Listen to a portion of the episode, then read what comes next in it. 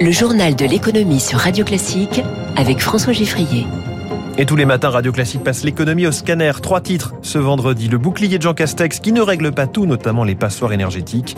Allocation chômage, le changement, c'est maintenant. Et puis, première victoire pour Joe Biden qui s'offre un sursis budgétaire. Dans cinq minutes, le Focus Eco de Radio Classique. Pourquoi tant d'entreprises veulent quitter la bourse en ce moment? Alexis Karklins-Marchais avec nous à 6h45. Radio Classique. Prix du gaz bloqué à partir d'aujourd'hui jusqu'en avril, prix de l'électricité qui augmentera de 4% en février, trois fois moins que prévu. Et si ça ne suffit pas, le chèque énergie déjà augmenté qui pourra l'être à nouveau. C'est ce qu'on retient ce matin des annonces de Jean Castex, lui-même évoquant euh, cette image hein, du bouclier contre la hausse des prix.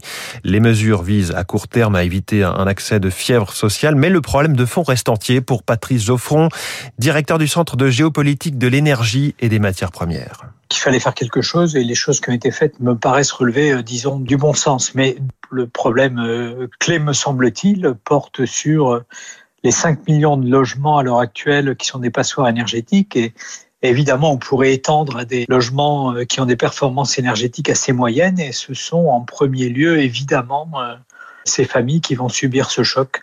Alors, comment fait-on dans les années à venir pour améliorer les performances de ces logements?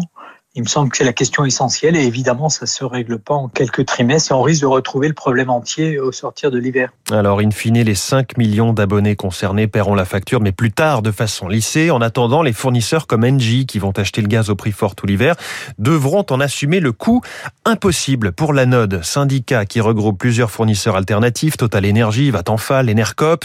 La trésorerie des fournisseurs alternatifs ne sera pas en capacité d'absorber ce creux de trésorerie, c'est ce que dit Naïm Maïdir, présidente euh, de cette association. Rappelons qu'en Italie, par exemple, c'est une enveloppe de 3 milliards d'euros qui a été annoncée avec euh, l'élimination pour les clients des coûts d'infrastructure euh, sur la facture de gaz. Les mesures annoncées hier en France doivent être financées par 2 milliards d'euros d'économies sur le financement des énergies renouvelables grâce à la hausse des cours de l'électricité et par 600 millions d'euros de recettes supplémentaires de TVA sur l'énergie. Cette hausse massive des prix du gaz et de l'électricité, elle alimente un peu partout dans le monde l'inflation. En Allemagne, 4,1% en septembre euh, sur un an. Hein. C'est du jamais vu depuis 1993. Ça s'accélère aussi en France euh, à 2,1% sur un an sur ce même mois de septembre. Un effet du Brexit. La carte d'identité n'est plus utilisable à partir d'aujourd'hui pour rentrer au Royaume-Uni, qui exige désormais des citoyens européens ou suisses qu'ils présentent un passeport. Ce qui a aussi des avantages en termes de sécurité. Londres se plaignait d'un nombre important de fausses cartes d'identité. Revenons en zone euro avec ces chiffres euh, du chômage publiés hier par Eurostat, une baisse en août 7,5%, tandis qu'en Allemagne le taux de chômage est seulement de 5,5%.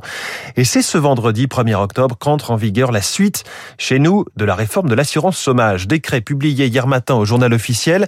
Alors ce qui change, c'est le mode de calcul des allocations pour les demandeurs d'emploi. Émilie Vallès nous explique. Ce nouveau mode de calcul ne va pas concerner les personnes déjà inscrites à Pôle emploi, mais bien les futurs chômeurs.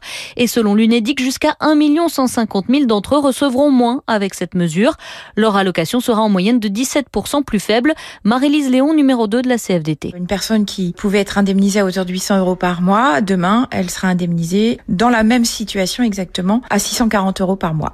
Le gouvernement met en avant le fait que les indemnités seront versées plus longtemps, sauf que pour les personnes concernées, ça veut dire que les difficultés, elles sont immédiates. Pour de nombreux économistes, si cette mesure permet de régler des inégalités de traitement entre chômeurs, il est en revanche difficile d'estimer l'impact sur l'emploi. Bruno Coquet est économiste spécialiste de l'assurance chômage. Ce mode de calcul, il incite fortement à retourner à l'emploi parce qu'on baisse l'allocation, mais d'autres règles réfrènent le gain à la reprise d'emploi, et notamment en contre-cours. Cette réforme a des effets dans tous les sens très compliqués. Après, il fallait toucher le salaire de référence, ça c'est pas douteux. Mais la règle telle qu'elle est aujourd'hui, on ne peut pas dire quel effet elle va avoir sur les incitations. Sans compter que deux autres mesures devraient rentrer en vigueur probablement le 1er décembre, la dégressivité des allocations pour les cadres et le durcissement des conditions d'accès à une indemnisation. Et selon l'UNEDIC, en régime de croisière, l'ensemble des mesures de la réforme devrait conduire à une baisse des dépenses de 2 milliards 300 millions d'euros par an. Les syndicats, vous le savez, ont déjà annoncé qu'ils allaient, qu'ils allaient déposer euh, de nouveaux recours et euh, la CGT et FO seront même dans la rue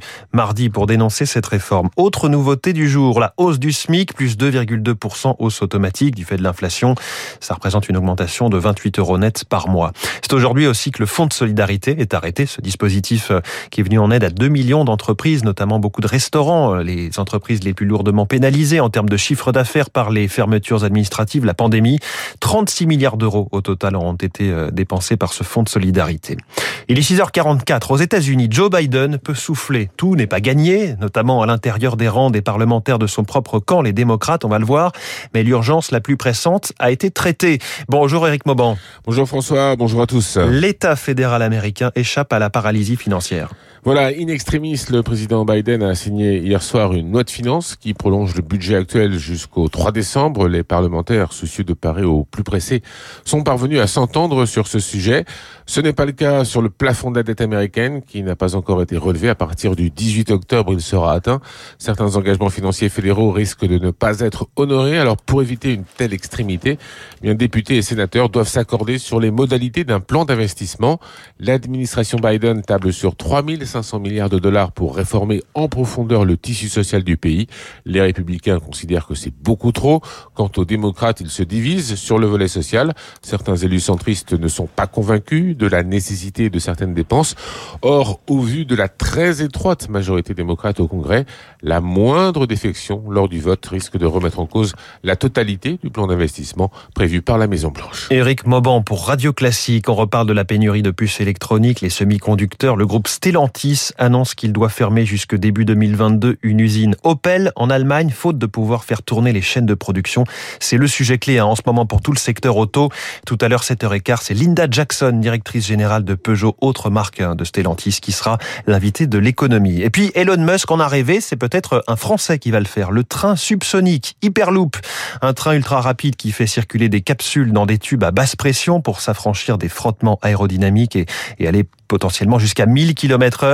Reste à passer à la pratique. Le chantier a débuté cette semaine dans la Haute-Vienne. Écoutez Sébastien Gendron, PDG de Transpod, la société qui pilote le projet. La clé dans tout ça, c'est de savoir euh, faire fonctionner trois sous-ensembles qui sont la lévitation, la propulsion et la transmission de puissance. Si vous avez la clé en fait euh, pour ces trois éléments-là, ben, en fait vous avez à peu près trouvé comment ça marche. Et donc aujourd'hui, ces éléments-là, on les a testés. Ils sont brevetés, donc on va continuer à les intégrer sur un véhicule, euh, notamment sur ce centre d'essai euh, à Drou. Très forte baisse en ce moment sur les marchés financiers du Nikkei, moins 2,49%. Hier soir à Wall Street, le Dow Jones a perdu 1,59 et le Nasdaq 0,44%. On note euh, la très forte baisse notamment d'Air France KLM hein. à Paris, moins 7,52%, comme d'autres compagnies, Lufthansa, IAG, American Airlines, qui subissent des prises de bénéfices. On va continuer à